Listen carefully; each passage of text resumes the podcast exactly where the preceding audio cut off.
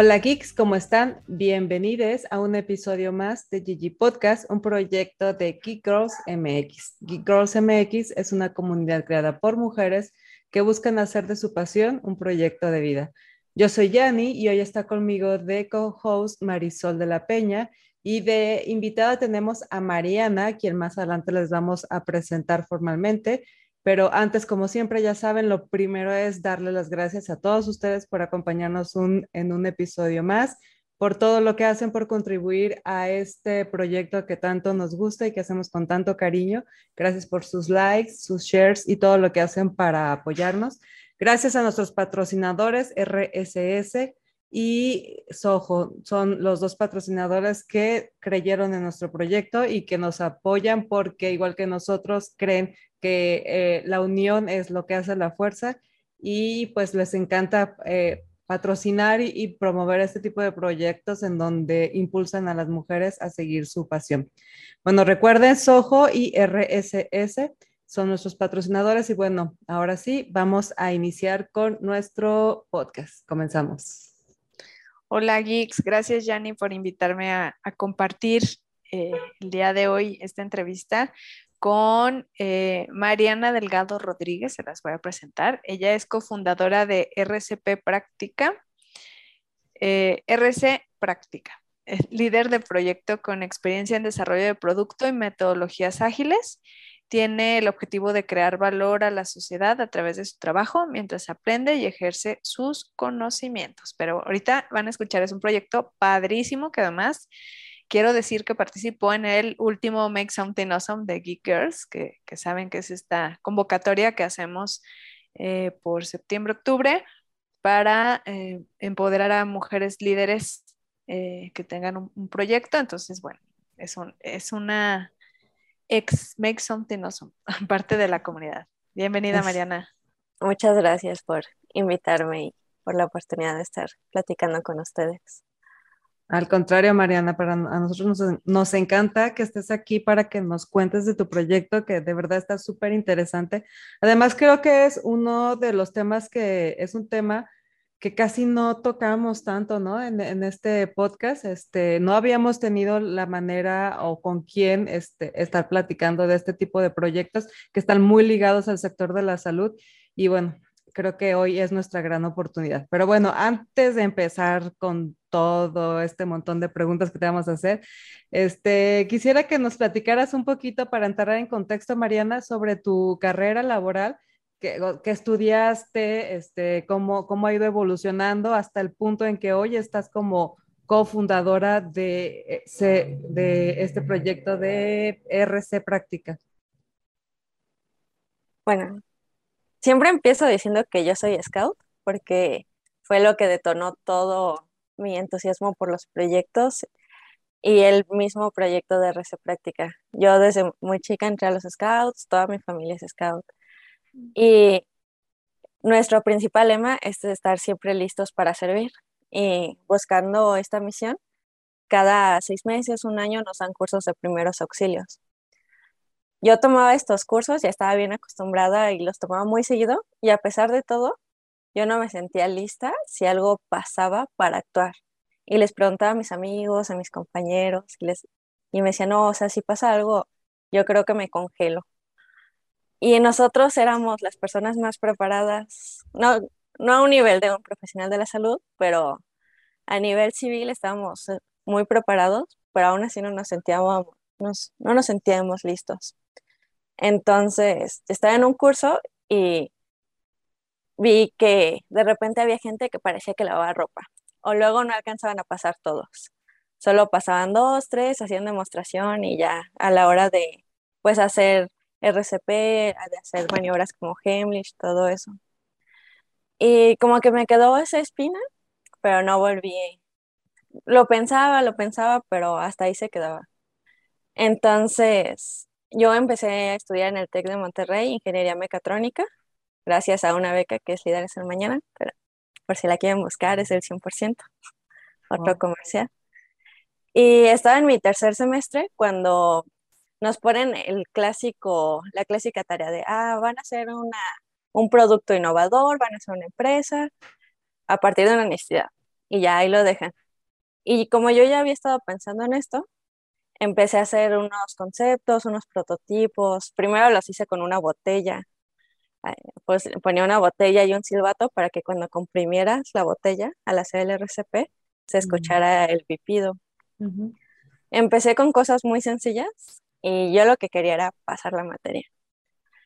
Entonces, al final del curso había como un concurso a nivel nacional y yo quedé como finalista en, en este concurso de prototipado y me empezaron a dar como premios de, ah, tienes tanto dinero para que hagas tu prototipo. Y ya el prototipo evolucionó. Ah, el prototipo era un, un Arduino con unos LEDs en una caja. Compré un bebé de juguete de esos nenucos y le metí el Arduino.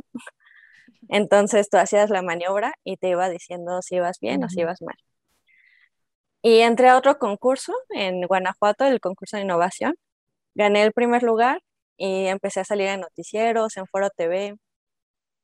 Cuando lo transmiten, me empezaron a marcar mamás y me decían, oye, yo tengo un bebé, pero si le pasa algo no sé qué hacer y vi tu producto y quiero ver si lo estás vendiendo o qué.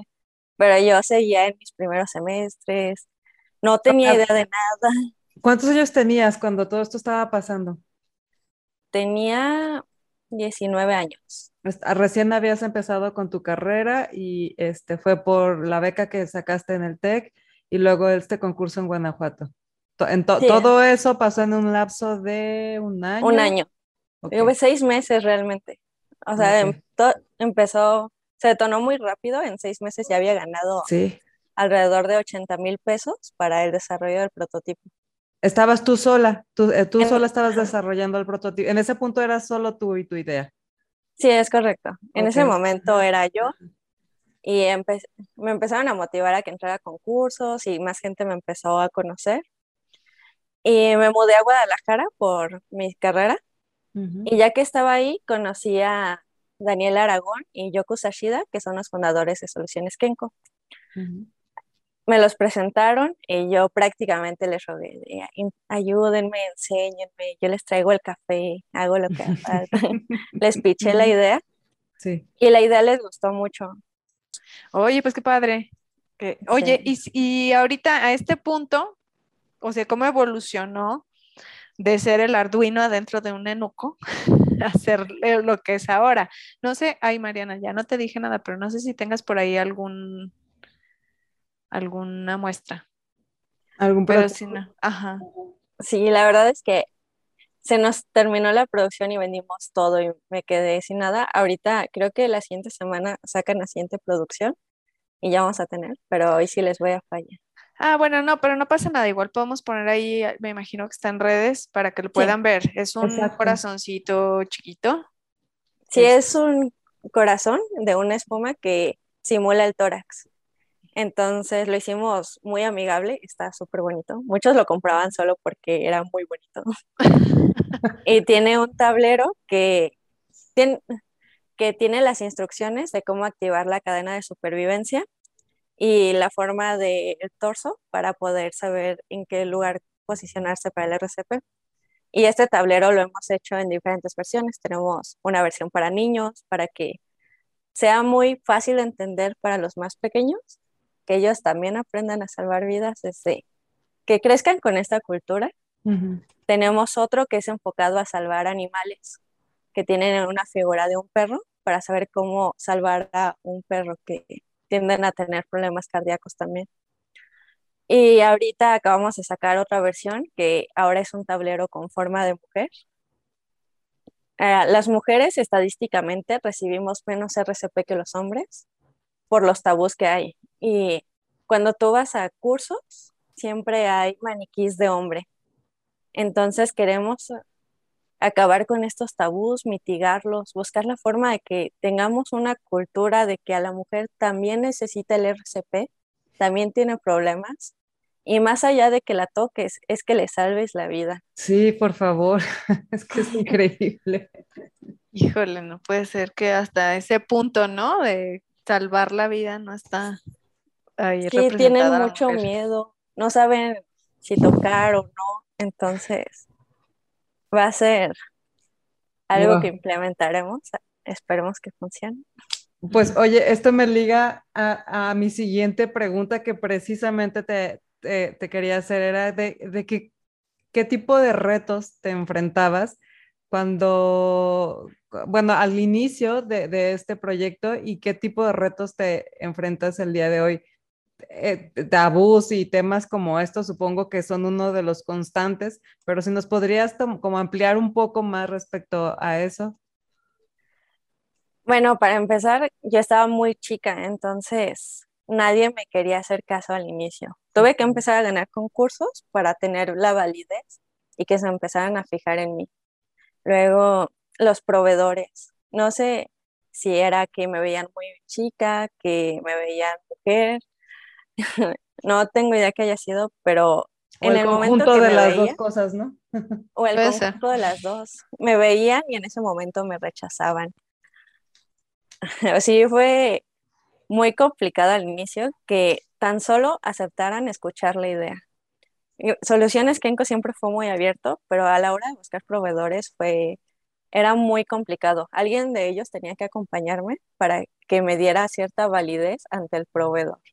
Y estos temas pues sí son totalmente tabúes que existen, que creo que cada vez se rompen más, pero sí es complicado al inicio. Sí, casi casi te decían, ah, bueno, sí, dile a tu papá que venga y ya le decimos, ¿no? No, y creo que el mayor de todos es que éramos emprendedores que íbamos iniciando. Entonces, no íbamos a fabricar 100 mil unidades. Apenas íbamos por 300. En ese punto nadie te quiere hacer caso porque ellos, para ellos no eres negocio ahí. Casi tenía que ir a rogarles, le decía, mira, ayúdame a salvar vidas. Y sí hubo varias empresas que yo creo que perdieron, pero los convencimos de que íbamos a salvar vidas y se comprometieron con nosotros. Pero sí, al inicio fue de las cosas que más me frustraron a mí, que nunca me había dado cuenta que existían hasta que me enfrenté a ellas. Qué triste, ¿no? Qué triste, digo, y, y estamos hablando de un tema de salud. Si es difícil llegar con un argumento donde le estás diciendo a alguien, oye, lo que tú estás aportando contribuye para salvar vidas. Imagínate lo difícil que hacer para cualquier otra cosa que, que no sea tan, pues como de tan, de tal magnitud que, que, signifique salvar vidas, ¿no? O sea, sí, sí es, sí es un tema yo creo que muy complicado y sí es una falta de, apertura respecto a apoyar. No importa si eres mujer y no importa si tal vez no te veas tan grande como esperaban. Creo que los conocimientos y la experiencia, pues ahí estaba, ¿no?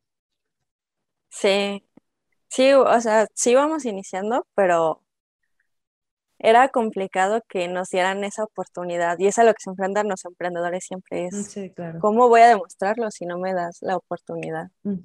Y los siguientes retos que, que ya una vez que teníamos la producción, fue que siempre creímos el decir hecho en México iba a ser un pro, algo que los motivara a comprar. Y mm. fue al contrario, porque los médicos, los paramédicos decían, no, es que es mexicano, seguro es chafa, mejor compro este que me sale 10 veces más caro, pero es alemán. Entonces, aparte, tenemos ese tabú en México de lo local está chafa lo extranjero es bueno. ¿Y cómo has este, contrarrestado esa parte? O sea, ¿cómo te has respaldado como el producto con alguna certificación o algo así como para qué? Ah, el producto no entra en regulatoria en ningún ah, sentido. Sí hicimos toda la ruta regulatoria, pero como no es ni un juguete ni un dispositivo médico, no, no aplica ninguna de ellas. Lo que sí tenemos es un sistema de gestión de calidad muy estructurado y riguroso, entonces todo el producto salió con una calidad muy alta, que una vez que lo probaban, se dan cuenta de que los materiales, todo estaba muy bien, pues diseñado de buena calidad, y fue entonces cuando empezaron a tomar más confianza. Ok, y en un principio, ¿quiénes eran, quiénes te compraban el producto? ¿Quiénes eran los, los que, pues sí, los que compraban el producto al final de cuentas. Los primeros fueron las asociaciones. Empezamos a contactar asociaciones como Salvando Latidos, que también buscan hacer del RCP una moda y ya sumábamos esfuerzo. Curiosamente, dos asociaciones de Estados Unidos nos buscaron sin nosotros hacer promoción ni nada. Ellos vinieron hasta México, nos compraron varios RC prácticas, se los llevaron. Las asociaciones de los rescatistas, de paramédicos, de bomberos, fueron los que más fuertemente. Y ahora que ya todo volvió más a la normalidad, ya empezaron a comprarnos muchas escuelas preparatorias, universidades, para empezar a dar cursos a sus alumnos. La ventaja de RC Práctica es que versus un maniquí convencional es más accesible económicamente y sobre todo es súper portable, porque un maniquí pues es el tamaño de tu torso, es como si fueras cargando media persona. Y el RC Práctica lo, es una cajita que puedes meter en tu mochila y la traes ahí como si nada. Fue, fueron como las razones y las personas que nos empezaron a comprar. Oye, Mariana, yo quería preguntarte, en este proceso en el que estabas estudiando, desarrollando, hasta el punto en el que estás el día de hoy, eh, me imagino que hubo varios momentos en el que querías tirar la toalla y decir, ay, no, mejor ya aquí me busco otro trabajo y ya, adiós mi emprendimiento. Este, ¿te pasó? ¿Qué te hizo volver? Que, platícanos esa parte. Pues al inicio es bien fácil porque traes un buen de inercia. Tienes la idea y empiezas a hacer prototipos y funcionan. Y más como ingenieros, lo que quieres ver es que funcione, que prenda el LED. Eso es lo que te gusta y te quieres que pase. Entonces, esa inercia te mueve mucho al inicio. Después, cada concurso, cada fondo que íbamos ganando, pues era como un poquito más. Pero sí, definitivamente había momentos, cuando los proveedores me empezaron a rechazar, para mí fue como si me rechazara una pareja. Así se me rompía mi corazón. O sea, una vez, me acuerdo mucho, llegué con un alemán que le estaba, estaba buscando que fueran mis proveedores y lo vio y dijo, ¿y esta grosería? ¿Qué? Entonces esos momentos sí me desanimaban mucho. Decía, bueno, tal vez sí me tengo que esperar un tiempo. Pero siempre mis socios, Yoko y Daniel, me motivaban. Decían, no, sí, vamos a salvar vidas. No te preocupes, no le hagas caso, vamos a encontrar a alguien que sí nos ayude. O invítalo y platicamos. Y cuando hicimos la producción, fue una inversión grande que cuando no se movió tan rápido, sí, todo fue como de, bueno, tal vez el producto no funcionó, tal vez hasta ahí llegó el proyecto. Y ya estábamos desanimándonos un poco cuando llegó esta noticia de la vida que salvamos. Y ya ese fue otro boost de energía. De, ah, sí, lo estamos logrando. Salvamos una vida. Con eso, con eso justificamos todo. Sí, claro. Claro. Sí, claro. Oye. Ah, bueno, y el siguiente fue, se terminó la producción, vendimos todos y empezamos a preparar una versión 2 del producto. Ya ahora con los comentarios que nos dieron de todo el batch anterior, ya hicimos las mejoras, ya luego dejamos como nos pidieron y, ya más alineado a lo que la gente necesitaba. Y a la hora de hacer la corrida financiera, los números no daban. No había forma de llegar al precio que la gente estaba dispuesta a pagar con los insumos que teníamos sin bajar la calidad. Y obviamente la calidad era lo último que queríamos bajar. Entonces, ese punto fue súper complicado porque tuve que ir con mis inversionistas a presentarles un cuadro donde las ganancias eran muy bajas y decirles, pero vamos a tener fe en que nos va a ir bien. Sí, pues te estaban apostando como al mayor, o sea, a, hacer una venta muy grande, ¿no? Es que no alcanza. O sea, tienes que hacer una venta para que tus costos te den en un producto. Tienes que fabricar 10 mil por lo menos. O sea, el costo, eh, la ganancia se, se, consigue con el volumen, con la cantidad de producto que vendas. Sí, eso es en general para productos de desarrollo tecnológico. En menos de 10.000 unidades difícilmente vas a ver ganancia y más porque ahorita hay un déficit de componentes electrónicos a nivel mundial. Por eso no ha habido carros, no hay computadoras, no hay nada. Y todo eso complicó muchísimo más la producción.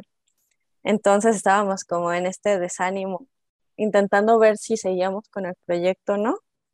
Y de repente nos empezaron a llegar un montón de pedidos por Facebook, por Amazon, por Mercado Libre. Decidimos hacer la nueva producción de 100. Pero pedidos que venían de dónde? De gente que nos compraba por Amazon y Mercado Libre. O sea, o sea eh, usuarios finales, o sea, la mamá o los maestros o así. El usuario final no necesariamente distribuidores, no necesariamente un hospital o un o una escuela, no. O sea, yo, mamá, quiero uno porque, pues, pues sí, oye, estábamos en pandemia, claro. Era un es momento para aprender, sí.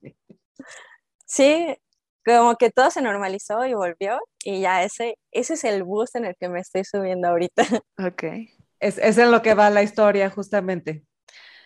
Oye, qué padre. Pues entonces, a ver si también una experiencia, o sea, estaba como, llegó tu participación en Make Something Awesome como en un punto clave, ¿no? También. Sí, pues eh, participamos el año pasado y ya estábamos planeando la nueva producción y el nuevo producto y todo. Entonces, toda la retroalimentación que tuvimos en Make Something Awesome nos ayudó mucho, primero a validar que nuestros diseños eran buenos. que nos den confianza como emprendedores es de las más grandes ayudas que puedes tener. la otra es que nos ayudaban a ver puntos de vista que no alcanzábamos nosotros, porque tienen experiencias diferentes quienes estuvieron ahí apoyando. Y ya que Alicia nos empezó a apoyar con la parte de marketing, también nos ayudó a entender qué es lo que nos faltaba hacer para llegar a más público, para llegar a más ventas.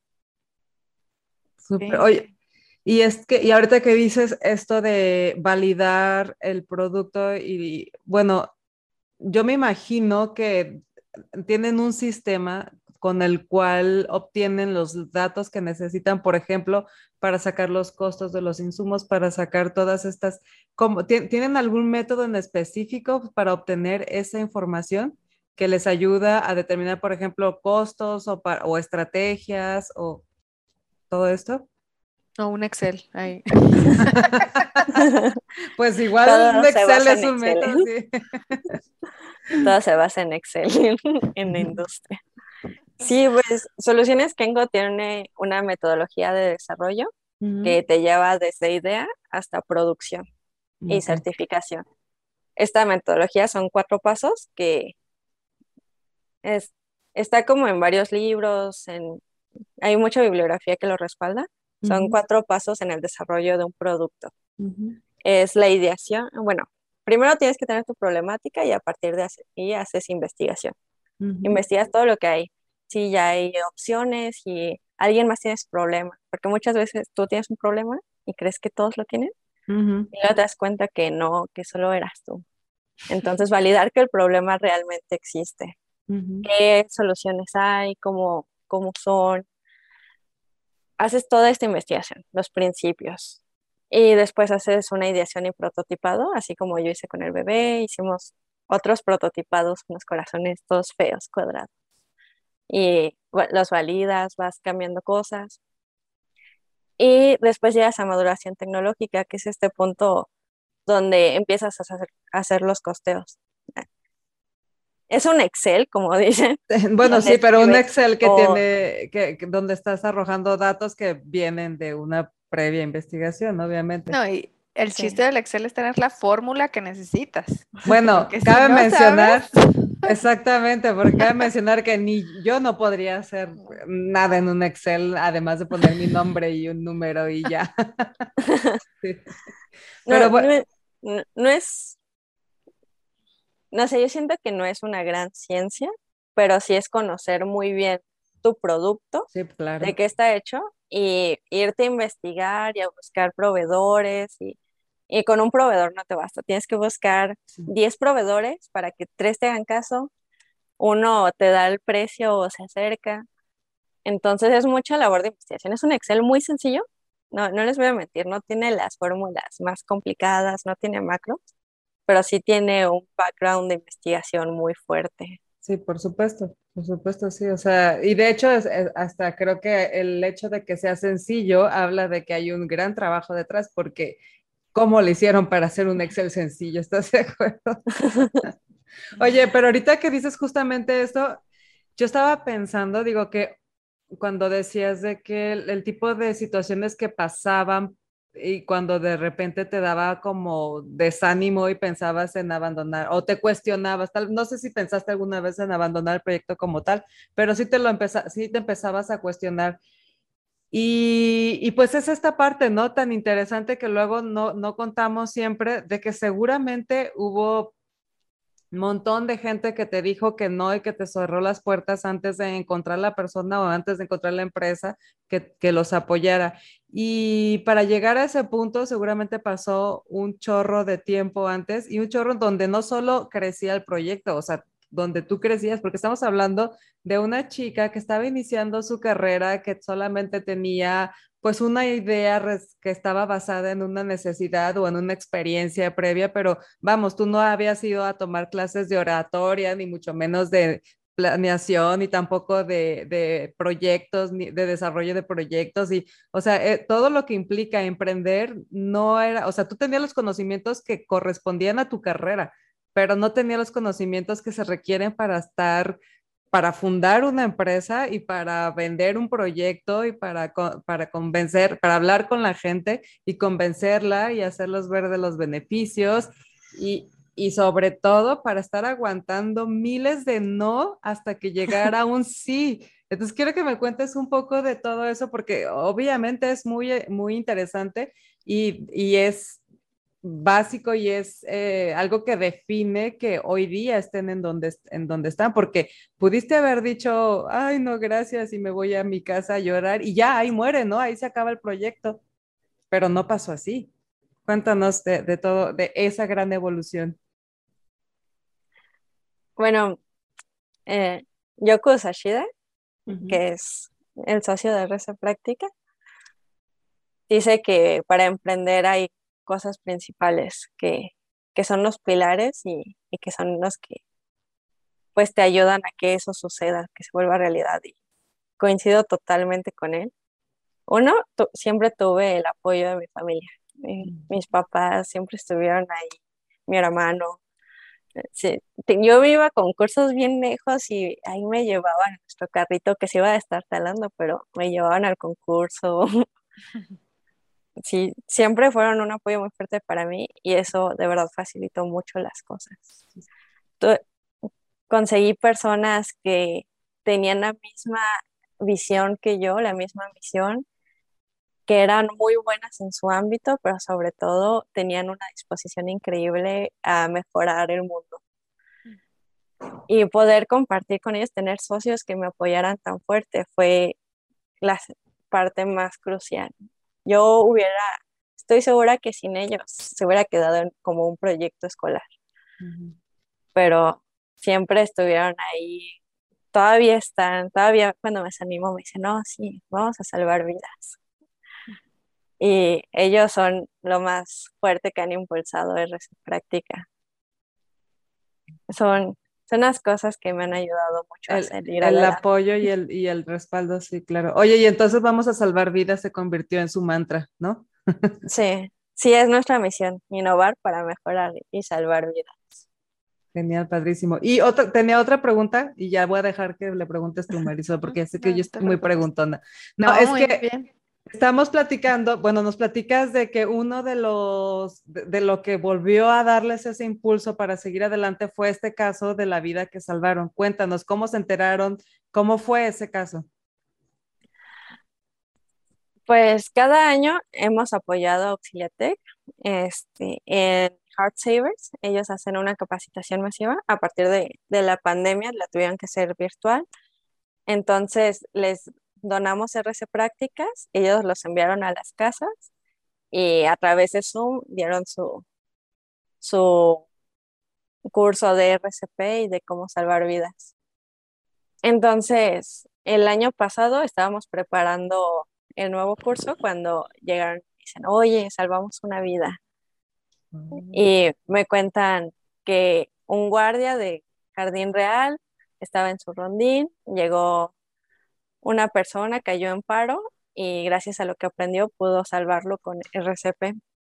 Y me, me contaron eso y yo me llené de corazones, Sí, de claro. felicidad.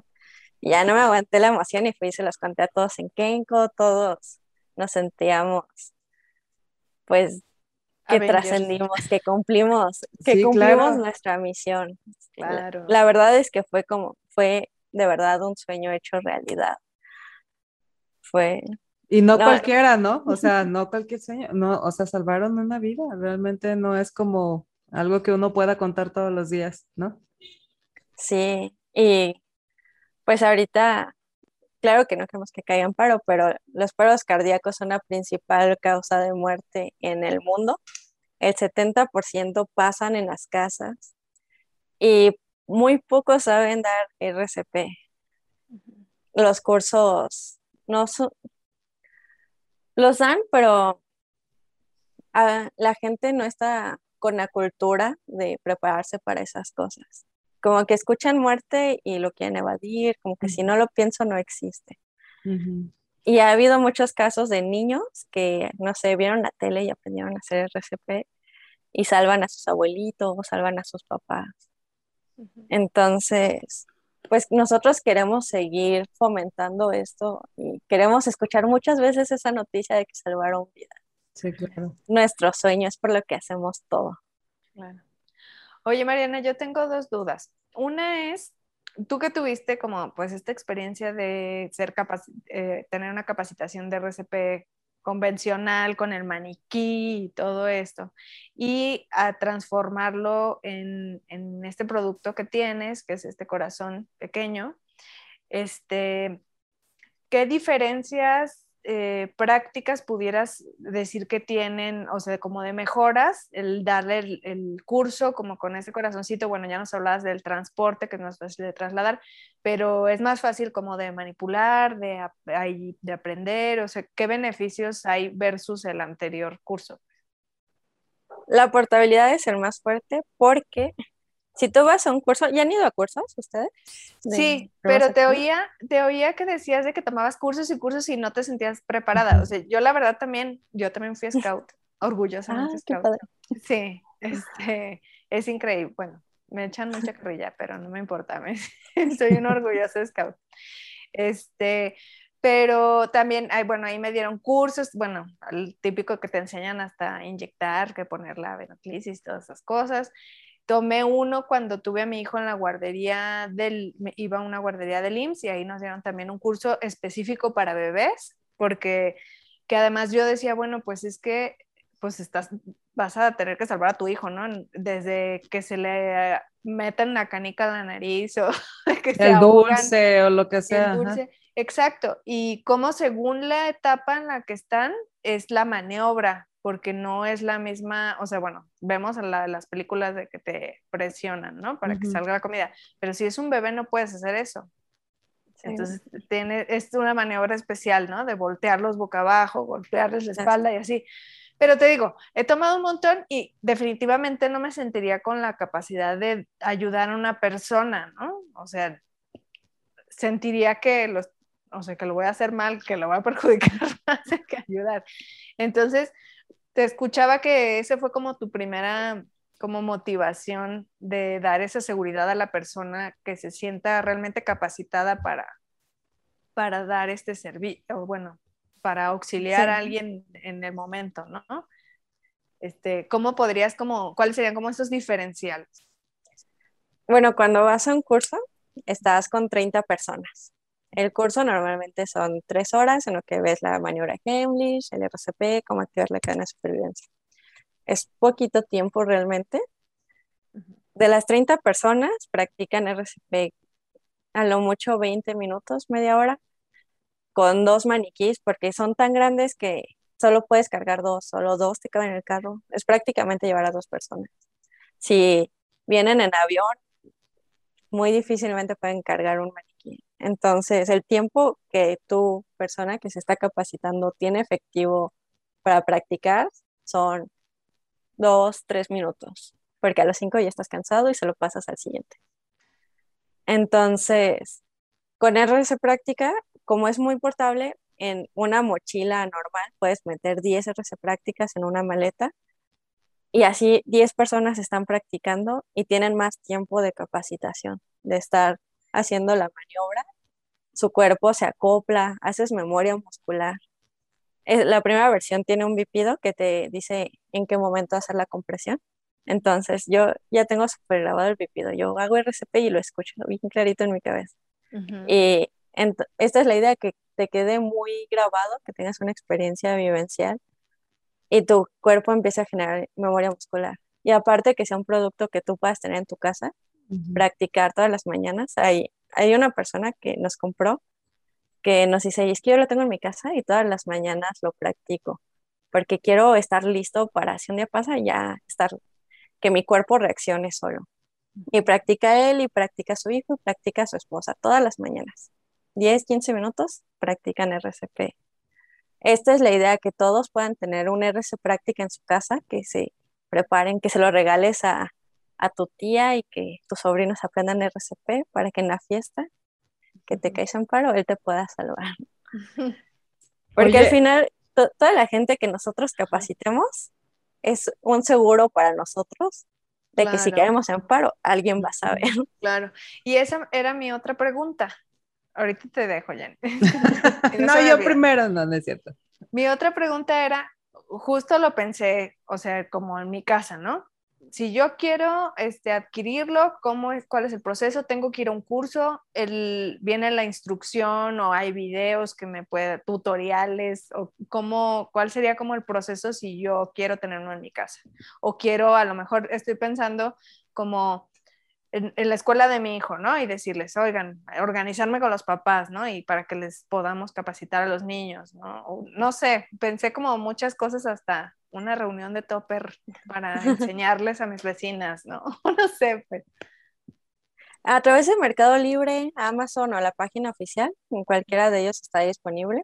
La mayoría compra en Mercado Libre porque es bien sencillo, ¿no? Es a lo que estamos habituados. Y a mis papás hasta el arroz lo compran en Mercado Libre. Ok. Ahí lo este, puedes pedir. ¿Cómo lo ah, busco? ¿RC Práctica? Sí, es correcto, como RC Práctica. También lo pueden buscar como entrenador de RCP y sale en el segundo más vendido. Ok. Y de cómo aprender, nosotros tenemos varios videos que dicen cómo realizar el RCP y activar la cadena de supervivencia que compartimos. El tablero trae instrucciones de todo esto, de cómo se activa la cadena, cómo ver son una serie de pasos que indica la AHA, la American Heart Association, que es la máxima autoridad cardíaca de América. Y el tablero tiene un QR que también te lleva un video de instrucciones, puedes buscar videos en YouTube. Sí, hay muchas formas que, en las que hemos respaldado en ese sentido. También, pues hemos hecho algunas alianzas con asociaciones y, y empresas que capacitan, entonces ellos llevan RC prácticas y ya se los venden a la gente. Hay, hay varias formas. Ah, ¿Y cuánto cuesta a todo esto? Me Una pregunta. Está en 780 ahorita en Mercado Libre. Ah, pues muy bien. O sea, como para tener en tu casa. Digo, creo que ahora todos como con lo del COVID compramos nuestro oxímetro. Sí. Ajá. Este, o este tipo de cosas que no sabíamos que necesitamos y ahora las necesitamos en nuestras casas, pues creo que puede ser un producto así, ¿no? De que poder tener tu termómetro digital, tu RCP, todas esas cosas, ¿no? Sí, podemos, podemos agregarlo a la lista de regalos importantes. Oye, realmente nunca habíamos, nunca la habías considerado, pero puede ser lo que salve la vida, ¿no? De, de alguien en tu casa efectivamente. Oye, pues. lo que decía. Perdón. No, no, adelante, dime, dime, dime tú primero, porque luego ya me voy a poner yo acá a preguntar cosas. ah, bueno, que cuando empiezas a capacitar, que la gente a tu alrededor aprende RCP, es como un regalo para ti. Sí. Claro. Sí, claro, lo que dices, ¿no? De que al final de cuentas estás eh, un poco como comprando un seguro también, ¿no? Para que si en un momento tú lo necesitas, que ojalá no, pero pues no sabemos, eh, la, eh, tengan mayor certeza de que o exista mayor probabilidad de que la persona que, con la que estás sepa, sepa practicar esto. Y la verdad es que ustedes decían que qué pena, y no, pues la de la pena soy yo, porque creo que de las tres soy la única que no ha tomado un curso formal como tal. Sí he, sí he leído, sí este, he visto uh, videos en internet y cosas por el estilo, pero jamás he tomado un curso práctico. Este, yo confío mucho de que una de mis hermanas sí sabe primeros auxilios y porque estuvo en la brigada esta de las de la Cruz Roja que, te, que están en las carreteras y así cuando, bueno, entonces ella pues sí tiene conocimientos bastante avanzados, pero bueno, y, y, ya, ¿no? De nosotros nadie, bueno, yo nunca he tomado un curso como tal, debería. Lo voy a poner ahí en mi wish list de, de, de compras de Amazon y de Mercado Libre. Y bueno, otra cosa que te quería preguntar este, es precisamente eso, o sea, a la hora de que quieres distribuir este tipo de productos que está como muy eh, dentro del segmento de salud, ¿qué cosas son las que tienes que, que considerar? Por ejemplo, igual por si alguien que está escuchando tiene pensado en desarrollar un proyecto de este tipo realmente yo no sabría cómo por dónde empezar o qué cosas tendrías que considerar, porque es un tema es delicado, es un segmento delicado, el segmento de la salud. Sí, justamente todo lo relacionado a dispositivos médicos es un tema bastante fuerte. RSO práctica no aplicó, pero en soluciones Kenko, pues buscamos que los proyectos sean siempre en ese sentido. Y la normativa en México, pues la guía COFEPRIS y sí a veces es como muy abrumadora porque los requisitos son muy fuertes, son difíciles de cumplir, implican una inversión muy alta. Y cuando eres emprendedor, claramente no tienes nada de eso, de, para poder meterle. Y la cuestión regulatoria es complicada. Entonces, siempre lo primero, ya una vez que tienes tu idea y ya la investigaste, es hacer tu ruta regulatoria, que empieces a investigar si, qué clasificación tiene. En los dispositivos médicos hay clasificaciones, hay clasificación de la FDA, de Europa, no me acuerdo bien cómo se llama esa, pero... Y la clasificación de COFEPRIS, que son dispositivos de clase 1, 2 y 3. Y de acuerdo a eso es si ah, entra en regulación o no, si son desregularizados. Por ejemplo, hay cosas que no son implantables, que ni son, tampoco son de diagnóstico, entonces esas no entran en ninguna clasificación y no se regularizan. Y ya conforme va avanzando, si es algo de diagnóstico como un electrocardiógrafo, ya lleva cierta regulación. Si es algo que te implantas, obviamente es muchísimo más fuerte. Cualquier cosa que entre al organismo tiene una regulación más fuerte. La recomendación en ese sentido es que hagan su ruta regulatoria, investiguen cómo aplica. Si pueden hacer que sea lo más desregularizado posible, siempre es preferente porque te lleva a unos costos más bajos. Buscar empresas aliadas, porque la manufactura o sacas un trámite de COFEPRIS por buenas prácticas en manufactura que te va a costar un millón de pesos solo el trámite y todo lo que le tienes que poner de infraestructura, te vas a llevar 3 millones. El trámite va a tardar alrededor de dos años, dos, tres años. Si, si es algo muy, un obstáculo con el que se topan mucho los emprendedores en salud, entonces ahí lo que les propongo es que busquen una empresa aliada que ya cuente con estos servicios. No sé si necesitas un cuarto limpio, existen empresas como en Monterrey, hay una que se llama Bioana que ya tienen un cuarto limpio. Soluciones Kenko tiene buenas prácticas en manufactura para dispositivos médicos. Pueden acercarse a Soluciones Kenko para, para la parte de fabricación, que ya tienen la regulación lista y ya no tienes que enfrentar tú ese costo de infraestructura y, legal, todo lo que, el proceso legal, que es altamente burocrático. De hecho, FDA es mucho más sencillo de cumplir que COFEPRIS. COFEPRIS es muy riguroso, que está bien porque nos da mucha seguridad a nosotros como consumidores, pero como emprendedor es difícil saltar esa valla.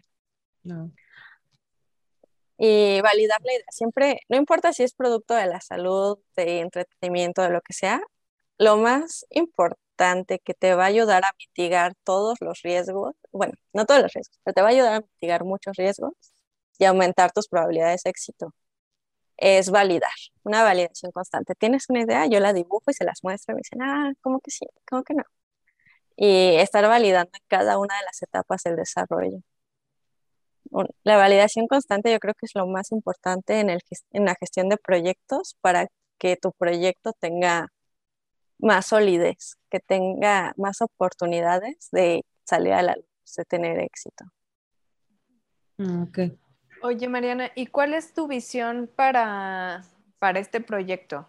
O sea, ¿dónde lo ves en, en 10 años, en 20 años? ¿Quieres hacer otros, otros productos este, similares? ¿Quieres seguir como metiéndole todos los kilos a este? ¿Cómo, cómo te ves? Bueno, ahorita estamos por sacar el nuevo producto. Es una familia de productos que son tres. Y entre ellos va el producto estrella, que fue la idea inicial y lo que siempre quise, que es un RC práctica que ya te dé retroalimentación, que cuando estés haciendo la maniobra te diga si vas bien o mal. Y ese, esa fue, es la estrella de RC Práctica. Ah, es, esto te va a ayudar como a tener una receta de calidad y creo que va a ser la meta en este producto. Sí, quiero seguir desarrollando productos que sean de entrenamiento para primeros auxilios, para condiciones médicas. Sobre todo, seguir desarrollando productos. Y en 10 años yo veo toda una empresa de de, de, productos. sí, de, productos que te ayuden a, a practicar cosas, que te ayuden a simular, de simulación para prácticas. Eh, justamente eso te iba a preguntar, que si no, no había nacido ya la inquietud en ti de seguir desarrollando productos que vayan muy por esta línea, o sea, no necesariamente otro eh, entrenador de RCP, a lo mejor puede ser, no sé, no sé, la verdad, el, el, el, área médica y de salud no es lo mío, pero supongo que hay miles de cosas que puedes desarrollar para, para ayudar a... Pues a lo mejor como de respiración, pienso, ¿no? Como poder auxiliar. No sé, es que yo recuerdo como en los cursos que he tomado de primeros auxilios, más que, digo, yo lo, yo lo veía más como de que yo puedo lograr salvar una vida, porque como te digo, a lo mejor no me siento como capacitada, sé qué se hace y demás, pero me sirvió mucho como para prevenir un mm. accidente, porque además de que te explican, más bien eh, te explican como las causas, ¿no? Los principales accidentes, este, como las cosas que, que puedes prevenir para que no llegue a suceder eso, ¿no? O sea, pienso como en el que tomé de los niños, o sea, accidentes de los más comunes es que le tires la taza de café al bebé encima. O sea, era el accidente número uno en bebés, quemaduras. Y tan simple como no tomarte la taza de, café con tu bebé a un lado, ¿no? O sea, y es como algo muy sencillo que puedes hacer para prevenir un accidente que lo va a dejar marcado este, de por vida, ¿no? Porque la piel es, pues ya se quemó y te queda, te queda así, ¿no? De, dependiendo del grado de la quemadura, sí. pero pues la vas a marcar de por vida a tu hijo, ¿no? Entonces, a veces son como cosas bien simples, como inclusive lo de no dejar las, o sea, de no usar como las hornillas del frente, como cosas que puedes prevenir, ¿no? Como ciudadanos creo que pues todos deberíamos como, como saberlos porque podemos este, cuidarnos, ¿no? Pero también creo que es como de las partes de la medicina que menos, este, con cultura tenemos en, el, en México, ¿no? Esta cultura de la prevención, de visitar tu doctor, de ir al dentista, de cosas como bien simples que pueden ayudarte a, que no escale a lo mejor una enfermedad, ¿no? Sí. Sí, pues la verdad es que hay mucho por explorar y la innovación creo que nos puede ayudar a resolver muchos problemas económicos, sociales, de salud. Entonces, siempre muy orientada a la salud y a la innovación. Soluciones que en, todo este proceso de RC práctica, pues como que ya compartimos mucho y me absorbieron en su operación. Y yo me encargo de la parte de gestión de proyectos y es algo que me encanta porque mi tarea es recibir a soñadores, emprendedores, gente con problemas o profesionales de la salud que tienen una idea y ayudarlos a que sea realidad. Y esto me encanta y de verdad es lo que quiero seguir haciendo. O sea, sí desarrollar ideas mías, pero también colaborar. porque al final ellos son los que están viviendo la situación, los profesionales de la salud. Y en México no hay, como no hay cultura de cuidado de la salud, tampoco hay presupuesto para él. Entonces, es impresionante la falta de equipo que hay en los hospitales porque no hay presupuesto. O porque el equipo que hay lo, lo maltratan, luego se lo roban, cosas que dices, o sea, ¿por, ¿por qué alguien se va a robar un carro de anestesia?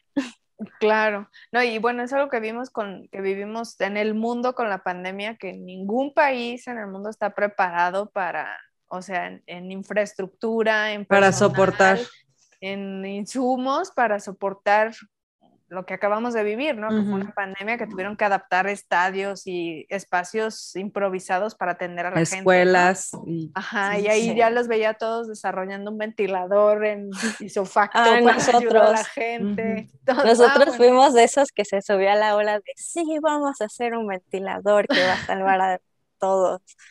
No, y pues bueno, está bien, no todo en el emprendimiento funciona y no todo es color de rosa, pero la, intención es lo importante también. y, se, agradece que tengan esa, motivación e iniciativa, porque pues si no fuera por personas como tú y como la, gente que está en, Kenko, pues la verdad no tendríamos un montón de, cosas que, que ahora pues nos salvan vidas y nos hacen la vida más fácil y demás, ¿no? O sea, la verdad, este, Esperemos que haya muchos más como tú en el mundo. Sí, por favor. Oye, te quería preguntar, Mariana, el producto, bueno, RCP Práctica, eh, eh, eh, ¿se puede distribuir en otros países? O sea, ¿cumple con las normativas de la mayoría de los países o, tienen alguna restricción en algún lugar? O...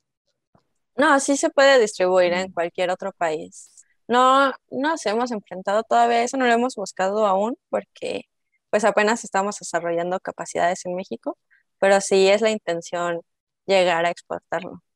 Que, bueno, los emprendimientos siempre a veces son muy locales, ¿no? Porque nosotros en México tenemos este problema, pero si vas a Estados Unidos, allá cada dos cuadras hay un desfibrilador automático y la gente sabe cómo usarlo. Sí. Bueno, pero en, el supuesto de que en algún momento alguien lo encontrara en cualquier otra parte del mundo, o sea, si es un producto que cumple con las normativas de cualquier lugar y se puede distribuir en cualquier lugar. Sí, sí, definitivamente. Ah, ok. Súper. Oye, y otra cosa que te quería preguntar, porque nos estás platicando muchísimo de, de Kenko y de las personas que han estado contigo a lo largo de, pues del desarrollo y la evolución de, este producto. Me gustaría que nos platicaras un poquito más de cómo está conformado el equipo, cómo es, porque sé que eh, RC Práctica está asociado con Kenko, tú, o sea, tú eres fundadora, pero eh, ellos de alguna manera forman parte, o sea, ¿cómo, cómo está el equipo? Bueno, yo soy dueña de la invención, junto con Yoko Sachi de Daniel Aragón, que fue Así yo llegué con la idea, pero ya juntos creamos el producto. Ah, Soluciones Kenko es el dueño de la marca de Práctica, porque así lo convenimos. Era más sencillo de esta manera. Ah, como emprendedora tengo los derechos de propiedad intelectual, y junto con Daniel y, y, y Yoku.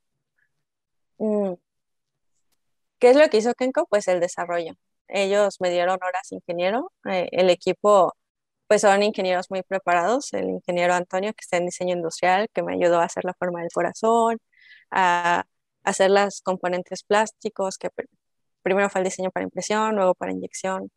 Ah, también colaboramos con Estratégico, una empresa de diseño que, que nos ayudó a que todos los diseños fueran súper bonitos, atractivos. Los ingenieros Snyder y, y Josué que ellos hicieron aparte de hardware y firmware. Es un equipo muy grande de los que apoyaron en todo el proyecto. Y Y pues ahorita ya hay más equipo que, que se encargan de la producción, la comercialización. Y siempre al, pues al frente de todo han sido entre yo, Yoku, Daniel y yo pero no sé si respondí la pregunta. Sí, sabes, yo, yo pensaba, no, o sea, me queda claro que tienen a todo un súper equipo detrás, o sea, al frente están tú, Daniel y Yoku, pero bueno, obviamente hay toda una empresa que está trabajando para, para el desarrollo del producto.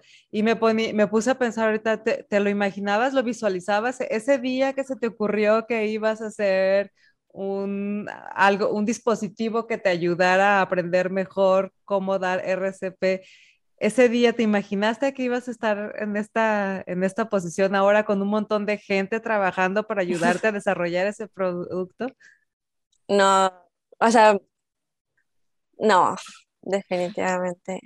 ¿Cómo fuiste? No alcanzaba hasta allá. Exacto, ¿cómo fuiste? O sea, o sé que día a día y paso a paso, pero ¿cómo fuiste tomando las decisiones para llegar hasta, hasta ahora? Porque en ese momento, pues supongo que se te ocurrió la idea y, luego que empezaste a hacer tus experimentos y prototipos, pues con lo que tú tenías, ya nos, nos contaste al principio, y luego tu objetivo era que prendiera, ¿no? Y luego tu objetivo era que fuera más pequeño y así fuiste, tus objetivos fueron creciendo hasta el punto en que convencer a un posible este, aliado que te ayudara a invertir con, con la inversión, con la parte económica para poder desarrollar.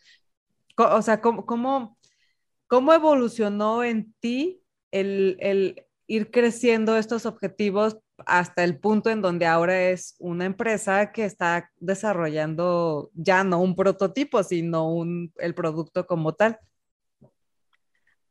Pues todo empieza de local. O sea, primero fue, ah, voy a hacer algo que ayude a mi grupo Scout. Ah, voy a hacer algo que, que ya impacte en mi estado ah, ya vamos a hacer algo que sea a nivel nacional. O sea, todo empieza en chiquito y va creciendo. Y la verdad es que antes de la universidad mi, creo que tenía una visión muy limitada, nunca había salido de mi ciudad, siempre había estudiado en línea toda mi vida, casi toda mi vida estudié en línea. Mm. Entonces tenía un círculo muy pequeño y conforme fui expandiéndolo, fui conociendo gente, más emprendedores, cada vez la visión era más grande y más clara. Y tuvimos muchos asesores también en el camino que nos fueron diciendo, oye, pero sí, busca por aquí. Ah, es que también puedes buscar gente que lo distribuya. O luego gente llegó y nos decía, yo quiero tener la distribución en Puebla. Mm. Entonces, ah, yo decía, ah, se va a vender en Jalisco. Y de repente alguien ya lo quería distribuir en Puebla la verdad es que todo avanzó más rápido de lo que mi mente alcanzaba a llegar. Y orgánicamente. Yo pensando, sí, yo seguía pensando en Jalisco y estaba en México. Y yo, pensaba en México y ya había gente vendiéndolo en Estados Unidos. Entonces, sí se dio muy fácil, muy rápido. Quiero creer que es un buen producto y por eso todo se ha dado por sí solo.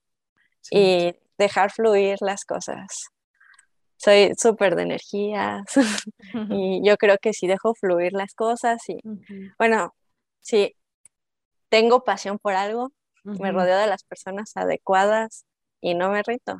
y, sabes que las cosas.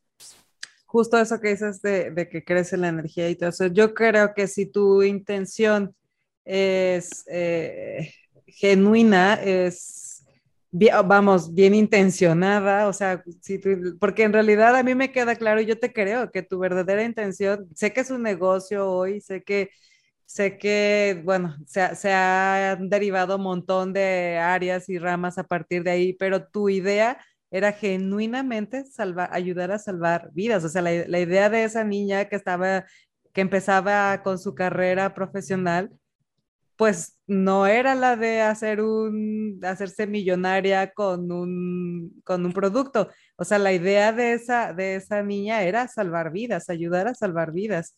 Y creo que esa es la base que hace tan fuerte este, este proyecto. Desde mi punto de vista, ¿verdad? Ya, si, si, hay, si hay algún este empresario, pues me va a decir otra cosa totalmente. Pero yo como simple mortal, pues es lo que veo, ¿no? O sea, lo, lo lo genuino y lo bien intencionado de, esta, de este proyecto. Sí, Sí, definitivamente, y lo hemos hablado internamente en la empresa, somos muy unidos y platicamos mucho, demasiado, más de lo que deberíamos. y todos decimos, es que si fuera el dinero, nadie de nosotros estaría aquí. Todos pudimos irnos a Estados Unidos a buscar trabajo, buscar trabajo en empresas más grandes como Intel, Continental. Pero estamos aquí porque realmente creemos en lo que estamos haciendo.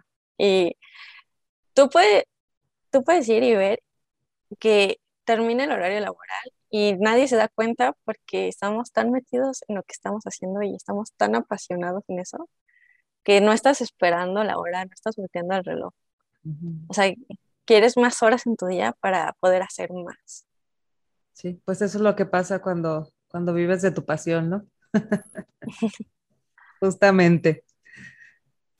Bueno, Mariana, pues creo que hemos llegado al final, porque ya llevamos es correcto. platicando. Es correcto, Marisol. Este, pero bueno, yo quisiera que también pudieras compartir, ¿qué le dirías, eh, pues, a lo mejor a esos estudiantes que, que apenas están como queriendo pivotear una idea, este, a lo mejor alguien que, que escuchó el podcast y, y, este, y era realmente lo que necesitaba escuchar.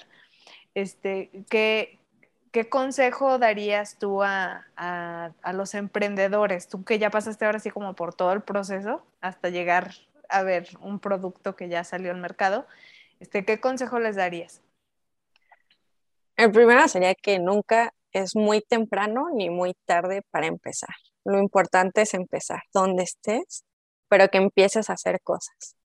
Y el siguiente es que busquen personas que crean en lo mismo que ustedes y que les ayuden a hacerlo realidad.